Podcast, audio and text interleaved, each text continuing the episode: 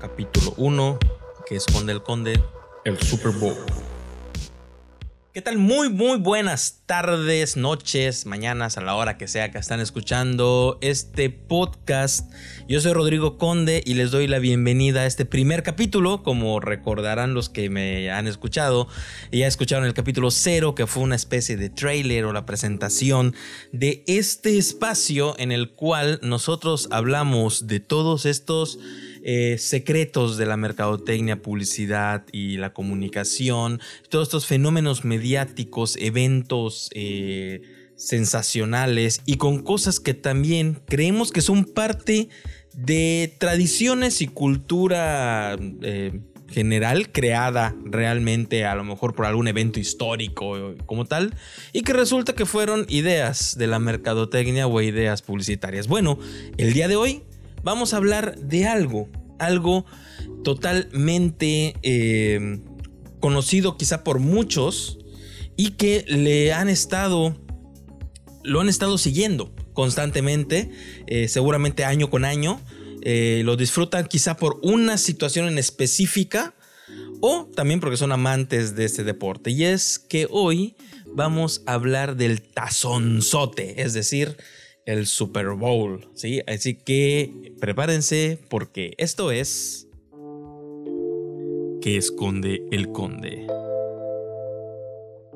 Bueno, mis queridos condenados, pues precisamente en este capítulo 1 y haciendo eh, referencia a las épocas en las que estamos este, ahorita, estamos grabando esto el 9 de febrero del año 2022 y tenemos muy próxima la fecha del Super Bowl de este año. Por lo tanto, el, este evento es un evento tan importante para la industria del marketing, para la industria publicitaria y demás, que mm, se me hizo importante, aprovechando la fecha, hablar de él, platicar de él.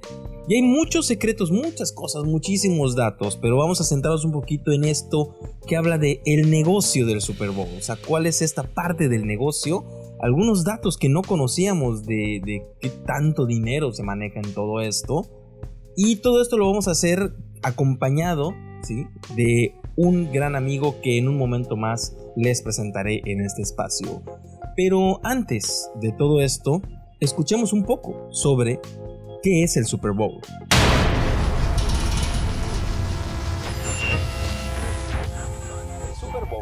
Es simplemente el partido final que se juega entre el ganador o campeón de la conferencia nacional y el ganador de la conferencia americana en un evento en el cual los dos equipos compiten por el máximo galardón, el trofeo Vince Lombardi. El Super Bowl se juega desde hace muchísimos años. Se juega desde 1967. Sin embargo, el nombre no vino en ese entonces. El nombre viene de un dato muy curioso. El autor del nombre fue el antiguo dueño de los Kansas City Chiefs, llamado Lamar Hunt. Él sacó la idea del Super Bowl de todos los tazones universitarios que se jugaban en su momento. Y el nombre lo obtuvo de haber visto a su hijo jugar con una pelotita saltarina que en ese momento le llamaban la Super Bowl. Y ahí que creó el nombre del tazón como lo conocemos el día de hoy. Hay muchas historias, muchas cosas que envuelven al Super Bowl.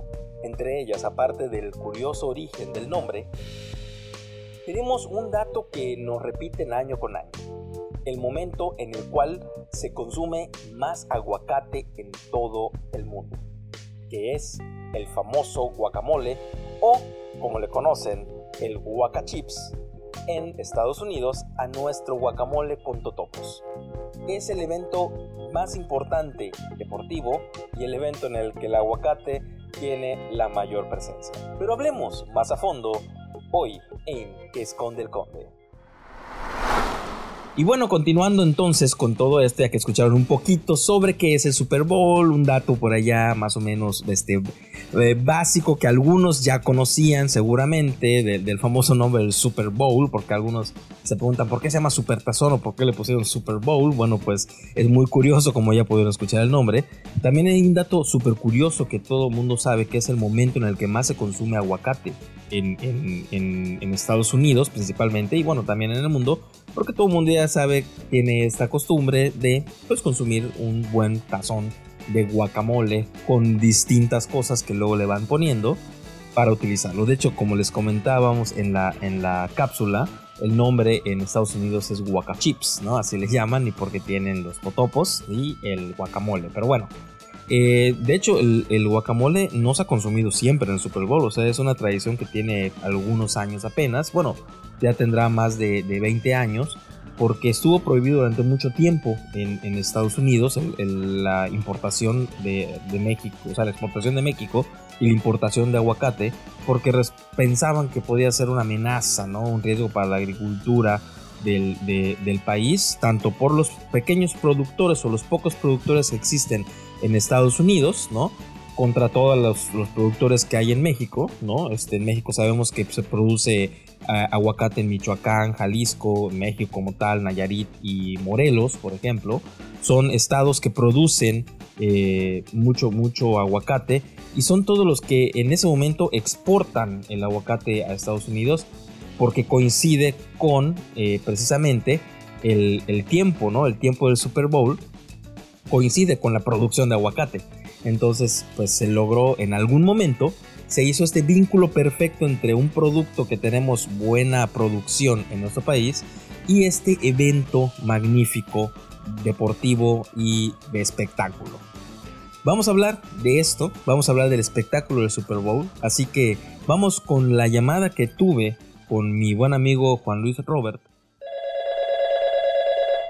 pues en esta primera, primera plática que tengo con un gran amigo, lo invité porque obviamente el tema de hoy es este, no solo aficionado, sino gran experto. Voy a platicar un poquito en, en, todo esto. A mi buen amigo y antiguo mentor, pero también todavía mentor hasta el día de hoy, Juan Luis Robert. ¿Cómo estás, Juan Luis? ¿Cómo estamos?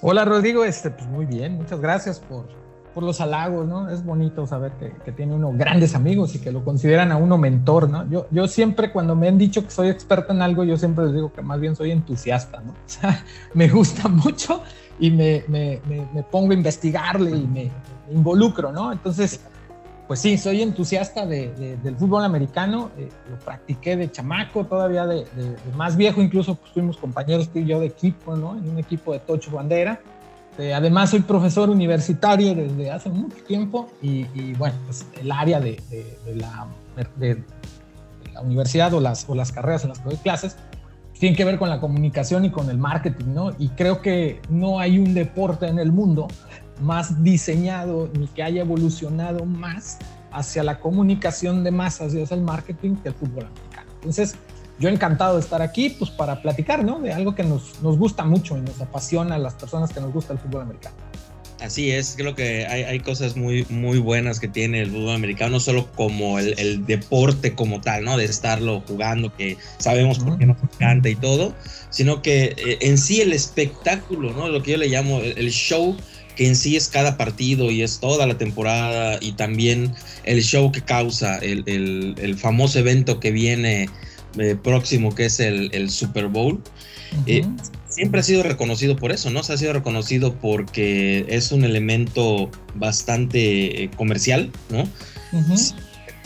este, a veces ponen en, duda si el equipo que gana realmente gana o no gana, y viste pues lo que le, pasó en un momento a, tu equipo, ¿no? A, los Pats. Sí van a decir cosas y todo. Entonces, bueno, se arma un montón de cosas, pero como en esta ocasión, digamos, los, los secretos o, las cosas que, mucha gente que nos está escuchando no sabe, eh, creo que los guardas mejor tú. Entonces, obviamente te invito para que podamos platicar un poco sobre todo esto del americano, ¿no? Este, empezando por esta parte del, del show, ¿no? O sea, sí.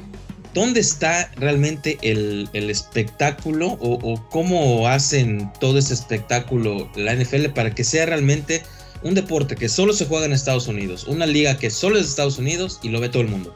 Sí, es, es bien complicado, porque fíjate que, pasó de ser un deporte meramente estadounidense, ¿no? Este, no por nada se llama fútbol americano, aunque en Estados Unidos pues solamente se le dice fútbol.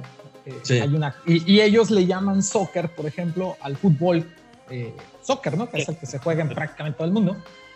Y bueno, pues es, este afán eh, comercializador, digo yo, y, este mismo, esta filosofía o cosmovisión del, estadounidense de permear su estilo de vida a todo el planeta, ¿no? O sea, de, hecho, ese es el, modo de vida de los estadounidenses, ¿no? O sea, ser americano es lo mejor, nosotros hacemos todo mejor, ¿no? Más grande, de más calidad, eh, con más todo. Y, pues sí, cuando, cuando nace, ¿no? recordemos que el fútbol americano además es un deporte que se juega desde el siglo XIX en los Estados Unidos, finales del siglo XIX, principios del siglo XX, eh, que se empieza a jugar eh, como una variación del fútbol, soccer y del rugby, ¿no? que, que, ya existía por, por, los ingleses, y bueno, se empiezan a hacer acá eh, reglas y sobre todo las universidades norteamericanas son las que empiezan a trabajar con este rollo de, convertir el deporte en un negocio. Hasta ese entonces el béisbol era el único deporte en los Estados Unidos que era considerado un negocio muy popular y muy redituable. Sin embargo, el fútbol a través de las universidades ha venido logrando pues, establecer todo un modelo de negocios monstruoso, ¿no? que es a nivel mundial. Eh, mira, el, primer Super Bowl que fue en 1967, que no se llamaba así, un, partido final entre dos ligas, ¿no? Antes había dos ligas.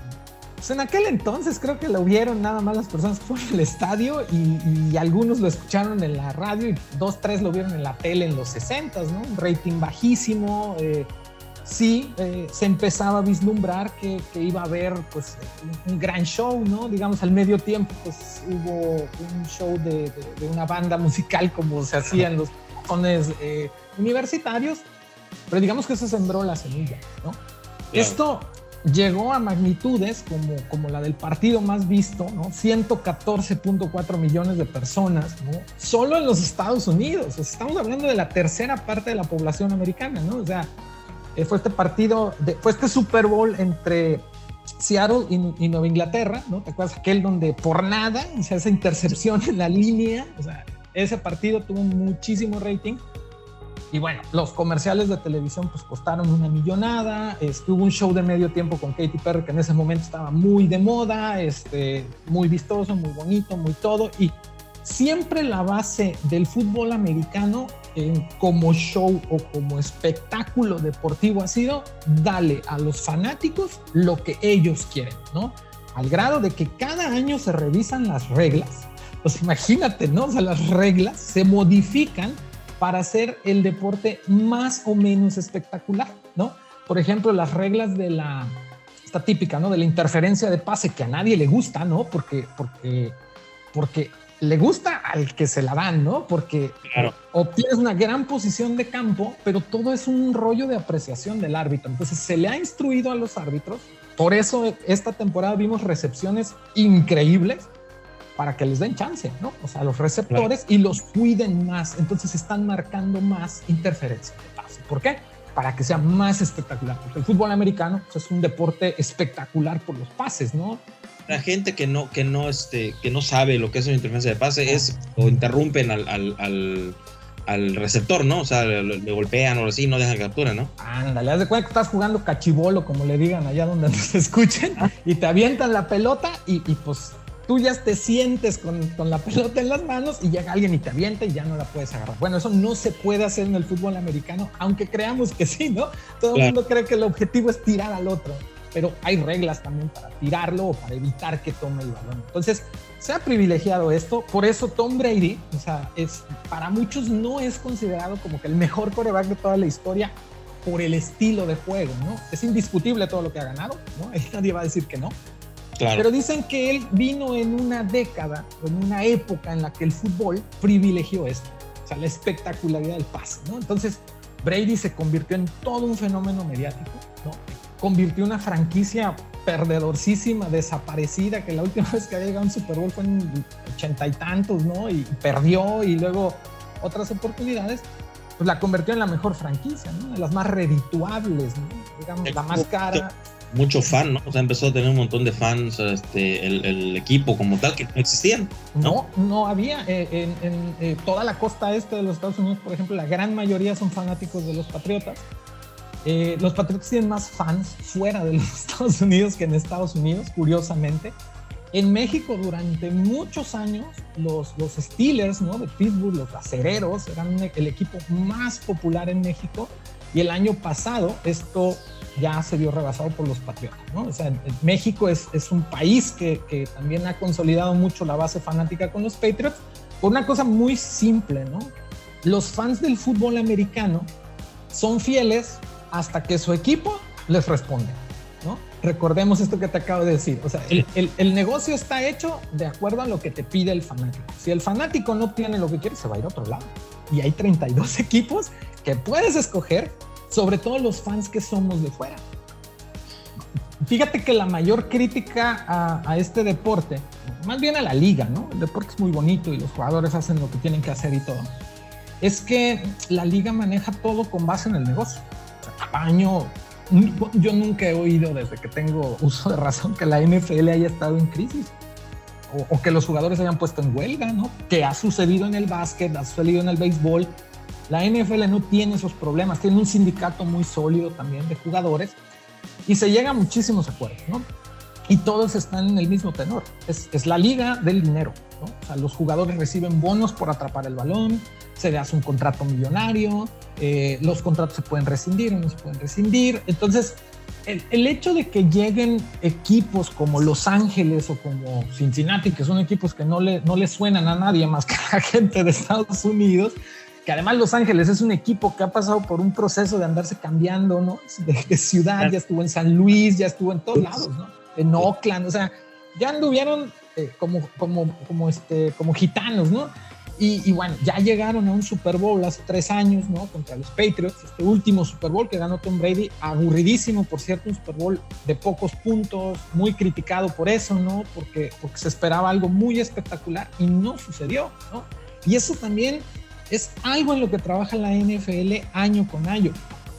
Eh, recordarás, no solo los Patriots, Dallas, Denver, Pittsburgh, en su momento fueron dinastías, ¿no? O sea, estos equipos sí. que ganan año tras año o, de, o de, de, repente un año no ganan, pero regresan al que sigue y ganan varios seguidos. A la NFL eso no le gusta, porque eso no es negocio, porque hay claro. que repartirle a todos, ¿no? Eso está bien padre y eso es, es algo que, que funciona, por eso el modelo de negocio funciona porque eventualmente todos tendrán que llegar a la fiesta.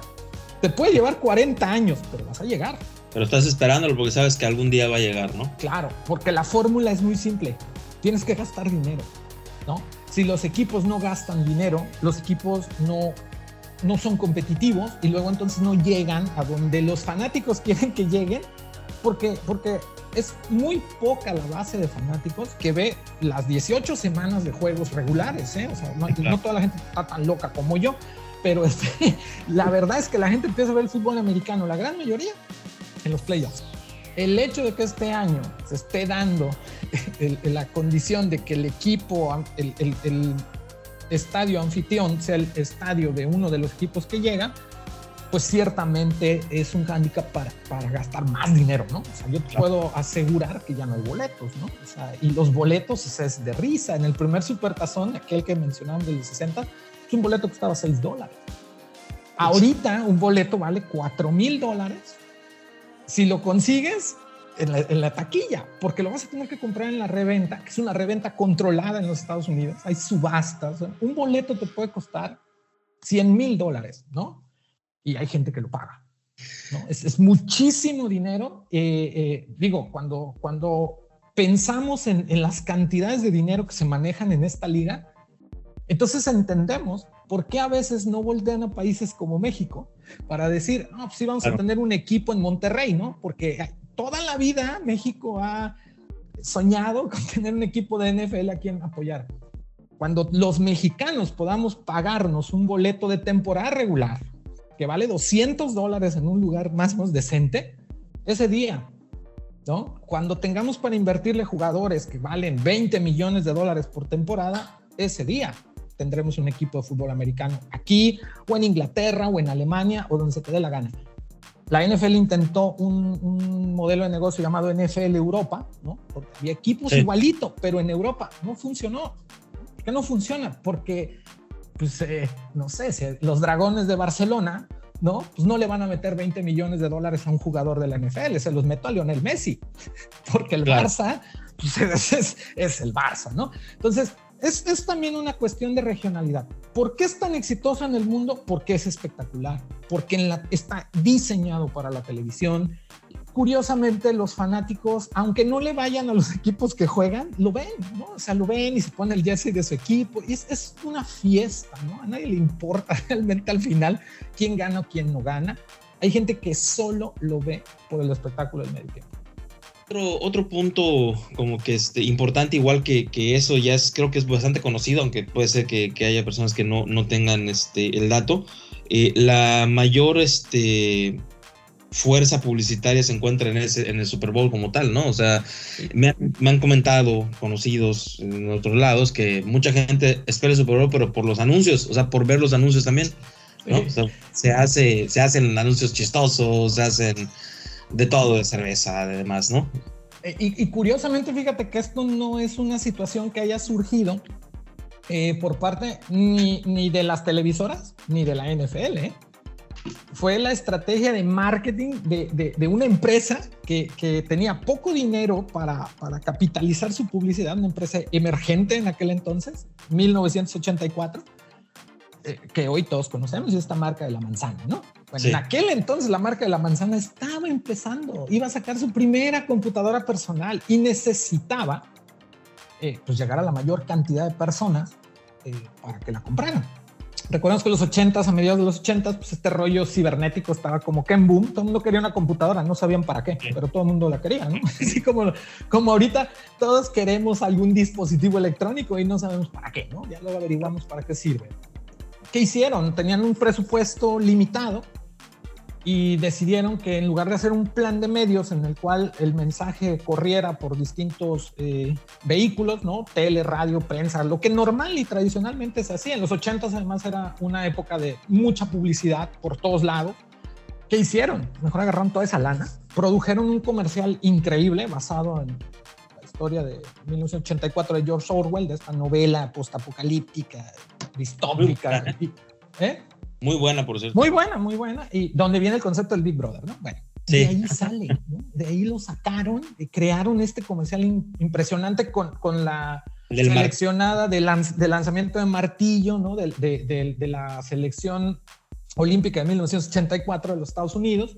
Lo pusieron una vez en el medio tiempo del Super Bowl, en la primera posición, primer corte. O sea, luego, luego cuando mandas, cuando casi nadie se ha ido todavía, ¿no? Es, estás en el, espérame, voy al baño, o en la lita, o, ya opción comerciales, aguanta, ¿no?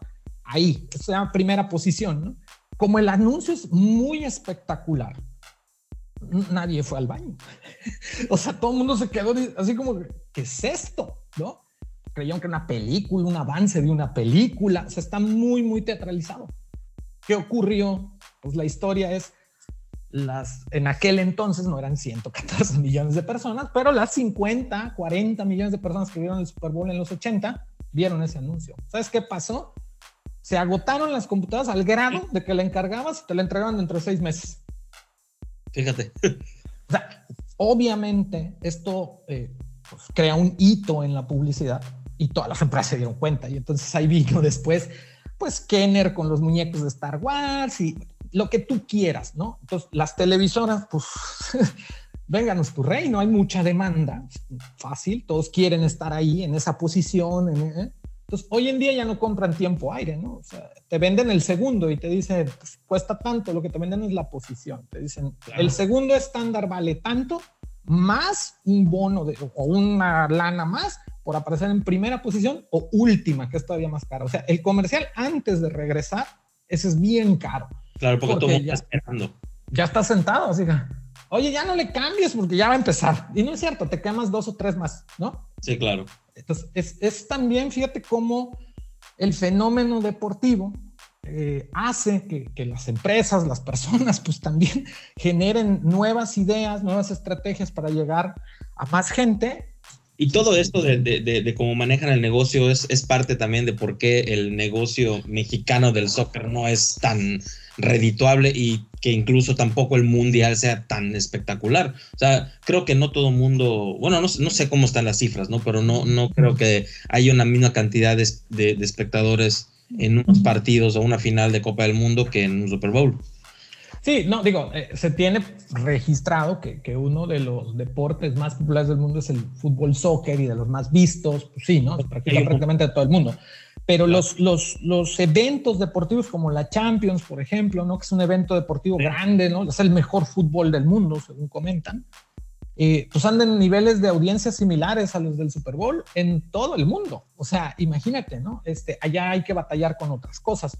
Eh, pero no son tan espectaculares. Han intentado hacerlo y no funciona. La Champions, por ejemplo, ahorita ya pone un espectáculo de medio tiempo. Hace cuantos años pusieron a Dualipa, por ejemplo, pero muy deslucido, ¿no? O sea, todavía no, no levanta. Yo le digo, es, es el fenómeno de, de, la lucha libre, ¿no? O sea, tú ve cómo es la lucha libre en Estados Unidos y ve cómo es la lucha libre en el resto del mundo. Y ahí te darás cuenta de lo que es hacer un espectáculo en realidad, porque la lucha libre pues, es un espectáculo, ¿no?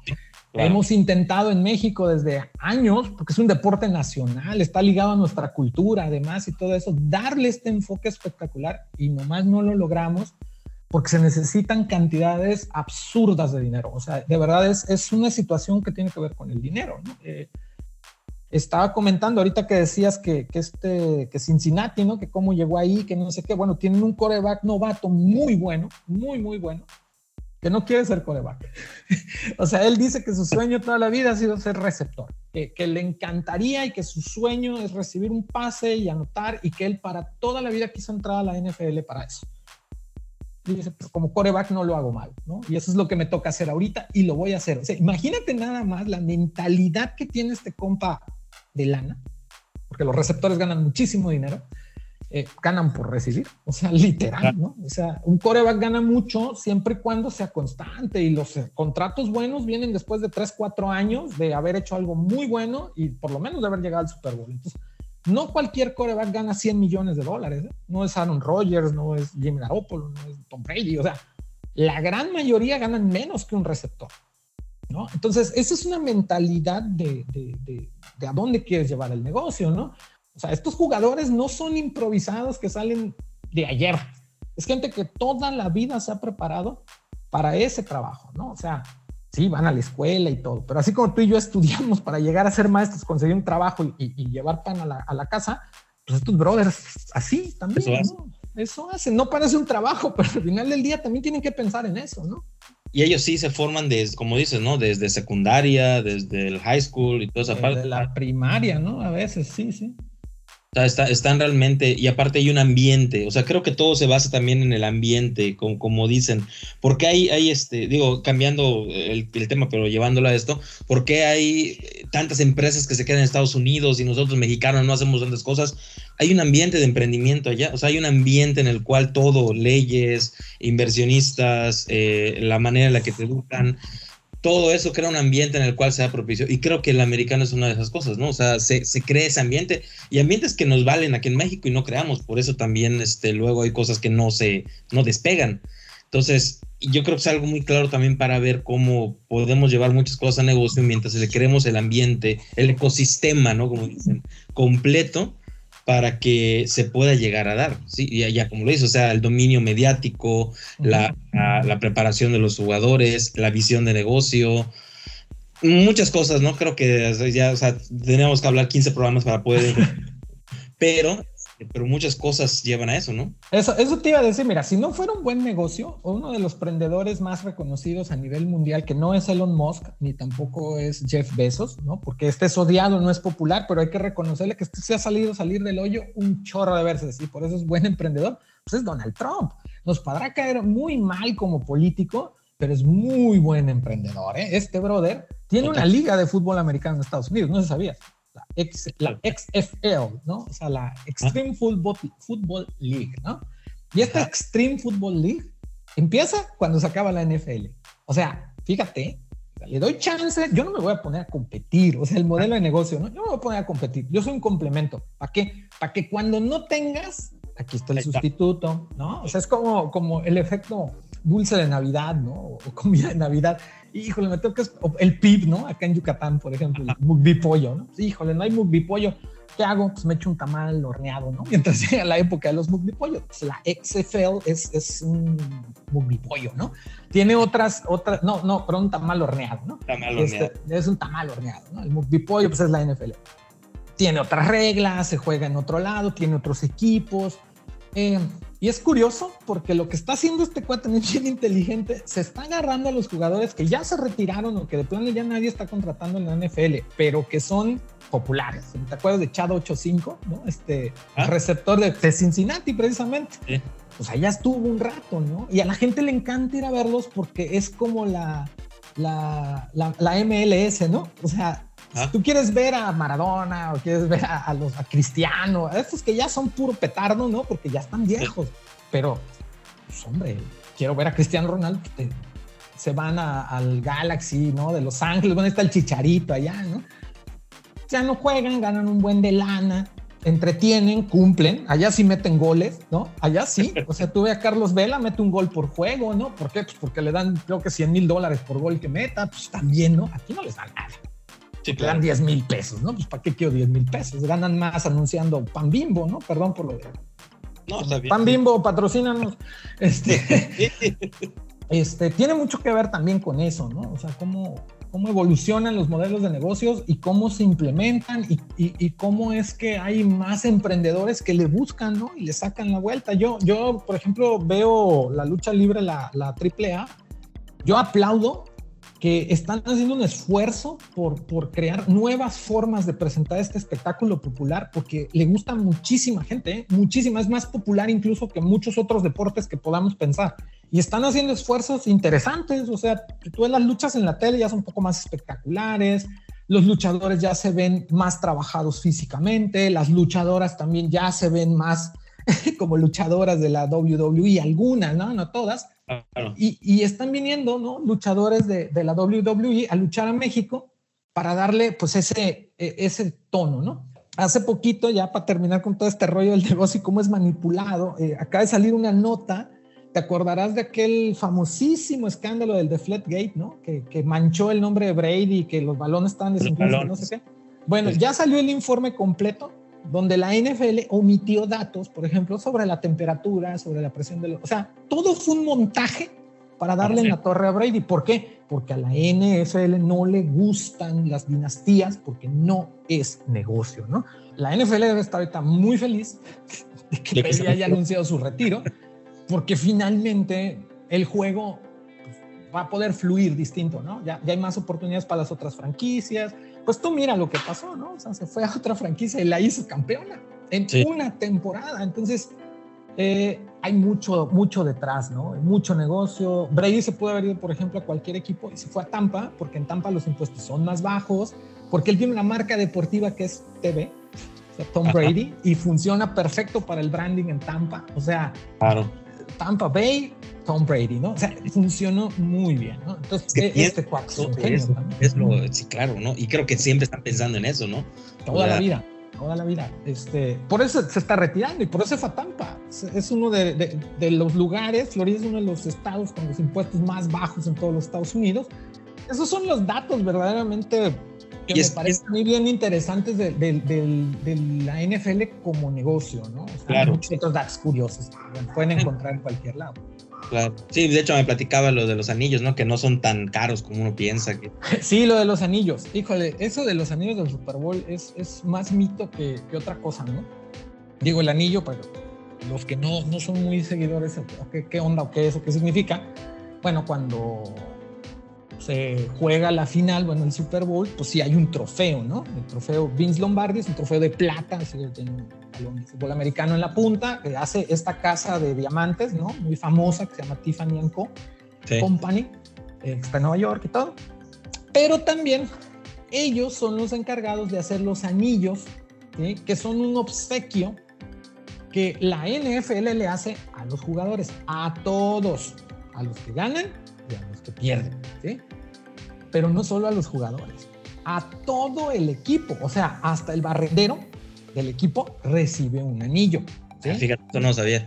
Sí, todos reciben. Por eso, por ejemplo, digo, no sé si han visto el programa de subastas que se llama El Precio de la Historia. Ajá. Este, al principio sale un anillo de Super Bowl de los Patriots, ¿no? O sea, es así yo, mi sueño es ir a Las Vegas a ver ese anillo, ¿no? Verlo nada más. y hay un programa, ¿no? Donde alguien va y lo quiere comprar.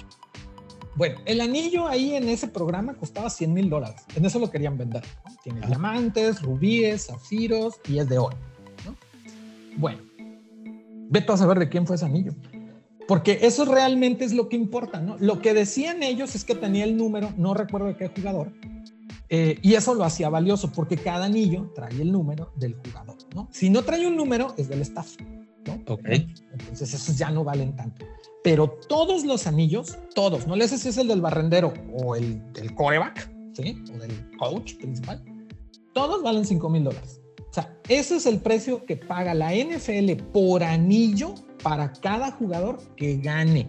O sea, él va con Tiffany y le dice, toma, aquí hay 5 mil para cada uno, todo el equipo, incluido staff y lo que sea, son 100 personas. Pues ahí te va, ¿no? 5 mil por 100, sacan la cuenta. Y eso es lo que le pagan. ¿Vale? El otro equipo también recibe un anillo. Esos anillos los puedes encontrar hasta en la basura, porque nadie quiere un anillo de subcampeón, ¿no? O sea, Claro. este, son, Los esos anillos valen la mitad. Ok. Además, ¿no? O sea, la NFL le da a Tiffany 2.500 dólares por chola para que les hagan un anillo. Eso cuesta, ese es su valor real. Ahora, ¿por qué valen más? Pues, ¿Quién se lo puso, no? Claro. O sea, Brady tiene siete. Cualquiera de esos siete anillos, imagínate lo que cuesta. Sí, claro. Son, son invaluables, ¿no? Tienen Sí, otra no, clase de valor. El dinero que no creo puede vender No. una puede, puede empeñarlo por si le hace falta para completar para el gasto, ¿no? Por si acaso. Por si Giselle también ese día no trae cambio, ¿no? Porque también Claro. ella, pues su esposa es, es otro, otro modelo de negocio que luego igual estaría bueno que hicieras un programa sobre lo que es la moda, ¿no? Que también ahí, híjole, cómo hay dinero. Este, sí, ese es el rollo de los anillos. Los anillos no son tan caros como realmente. O sea, el costo, valor, diamantes, piedras, eh, oro que se usó en hacerlo, son 5 mil dólares. Y ya, cuesta 100 mil pesos un anillo de esos. Es más, si tú lo quieres mandar a hacer, eso te va a costar. Pues sí, sea, hay, hay- creo que hay muchísimos datos más. O sea, ya ha estado muy interesante. Ya nos echamos un, un gran rato. Ahora ya, ¿no? Casi 40 minutos. Como 40 minutos nos hemos echado de, de esto. Y de verdad te agradezco mucho todo esto y, y como dices, todo el entusiasmo con el que lo, lo compartes porque es algo que se contagia también y es algo Gracias. que es lo que también disfruto de hacer cosas como este podcast, ¿no? O sea, de incluso de aprender cosas, de compartir entusiasmo y de pues compartirlo con los demás, ¿no? Y creo y te agradezco muchísimo por este por haber aceptado esta esta plática y, y, pues ojalá y sí hagamos otros más adelante. Órale, yo encantado de la vida, eh, muy agradecido que me, que me invites a hablar de esto, que me gusta mucho, ¿eh? me apasiona muchísimo. Eh, yo en algún momento de la vida, cuando ya me deje de hacer todo lo que hago, este, me, me voy a dedicar formalmente a retomar mi blog sobre fútbol americano. Antes tenía un blog y lo- le daba mucho seguimiento.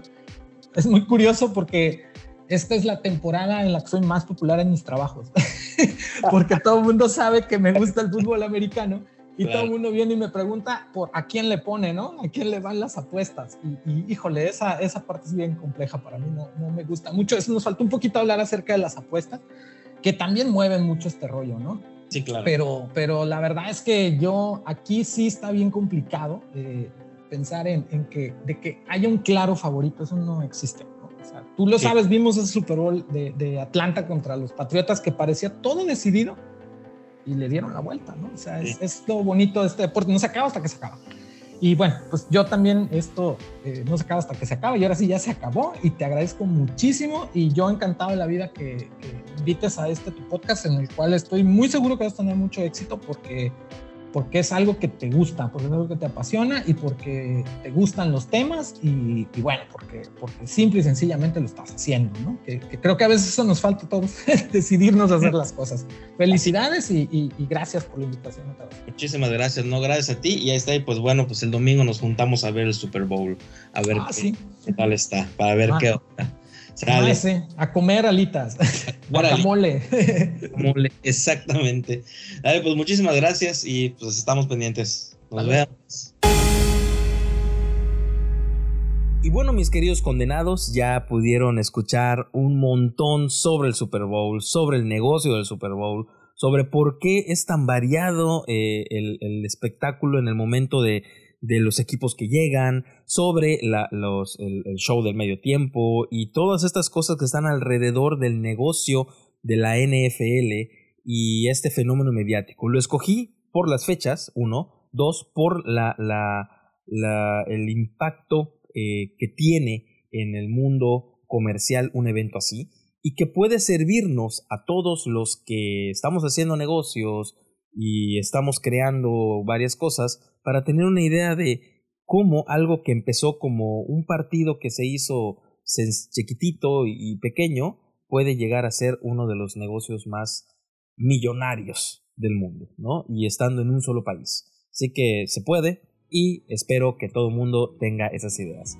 Pues esto fue todo por hoy. Muchas gracias al editor de este programa, Fernando Lamilla. Gracias por estar haciendo de este programa un buen elemento también en, toda la parte técnica y el armado de todo esto, pues que lleva, lleva su, gran trabajo, un gran chico en la, parte de, de la producción audiovisual. Yo soy Rodrigo Conde. Les agradezco el haber escuchado. Nos escuchamos la próxima semana con algo más de lo que esconde el conde.